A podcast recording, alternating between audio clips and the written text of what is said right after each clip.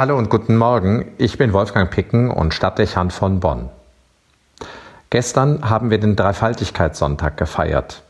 Gott ist der eine und begegnet uns doch in drei Personen, Vater, Sohn und Heiliger Geist. Jedes Kreuzzeichen, das wir sprechen, bringt das zum Ausdruck. Der Glaube an den dreifaltigen Gott, das ist ein Grundmerkmal des christlichen Glaubens. Nicht einfach zu verstehen. Fast klingt es wie ein intellektueller Widerspruch. Ein Gott in drei Personen. Was zunächst wie ein undurchdringliches Geheimnis wirkt, findet aber durchaus seine Entsprechung in unserem menschlichen Leben. Sehen wir in unserer Hand. Jeder Finger hat drei Glieder und ist doch ein Finger. Wir schauen alle auf das eine Leben und unterteilen es in Vergangenheit, Gegenwart und Zukunft. Der Blick unseres Auges schaut auf die eine Wirklichkeit und sieht sie doch in drei Dimensionen. Besonders deutlich wird es vielleicht an diesem Beispiel. Wir, Sie und ich, sind jeweils ein einzelner Mensch. Und doch verkörpern wir nicht selten zahlreiche Rollen gleichzeitig. Man kann Mutter, Tochter und Großmutter zugleich sein, wie viele sind das? Eine Frau in drei Personen.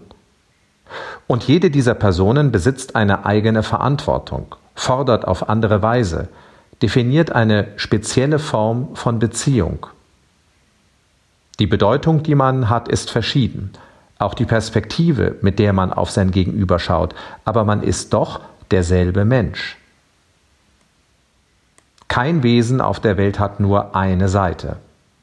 Warum sollte es bei Gott anders sein? Er bietet drei unterschiedliche Zugangswege, auch Beziehungsformen. Er beschreibt unseren Ursprung und garantiert uns Halt im Leben, ist Vater. Er begleitet durch das Leben, durch Höhen und Tiefen, von Geburt bis zum Tod als Sohn, der selbst jede Situation des Lebens erlebt hat. Und er ist Inspirator, bei unserer Suche nach Sinn und Wahrheit, Kraftquelle, als Heiliger Geist.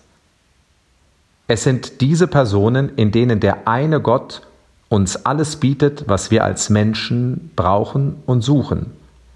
Jede Form der Beziehung, jede Erwiderung von Sehnsucht, jede Antwort auf unsere Fragen. Er ist für uns alles in einem. Gleichwohl bleibt es ein Geheimnis, warum er dreifältig und nicht anders ist. Wir wissen es nicht besser, weil er es so selbst von sich vermittelt hat.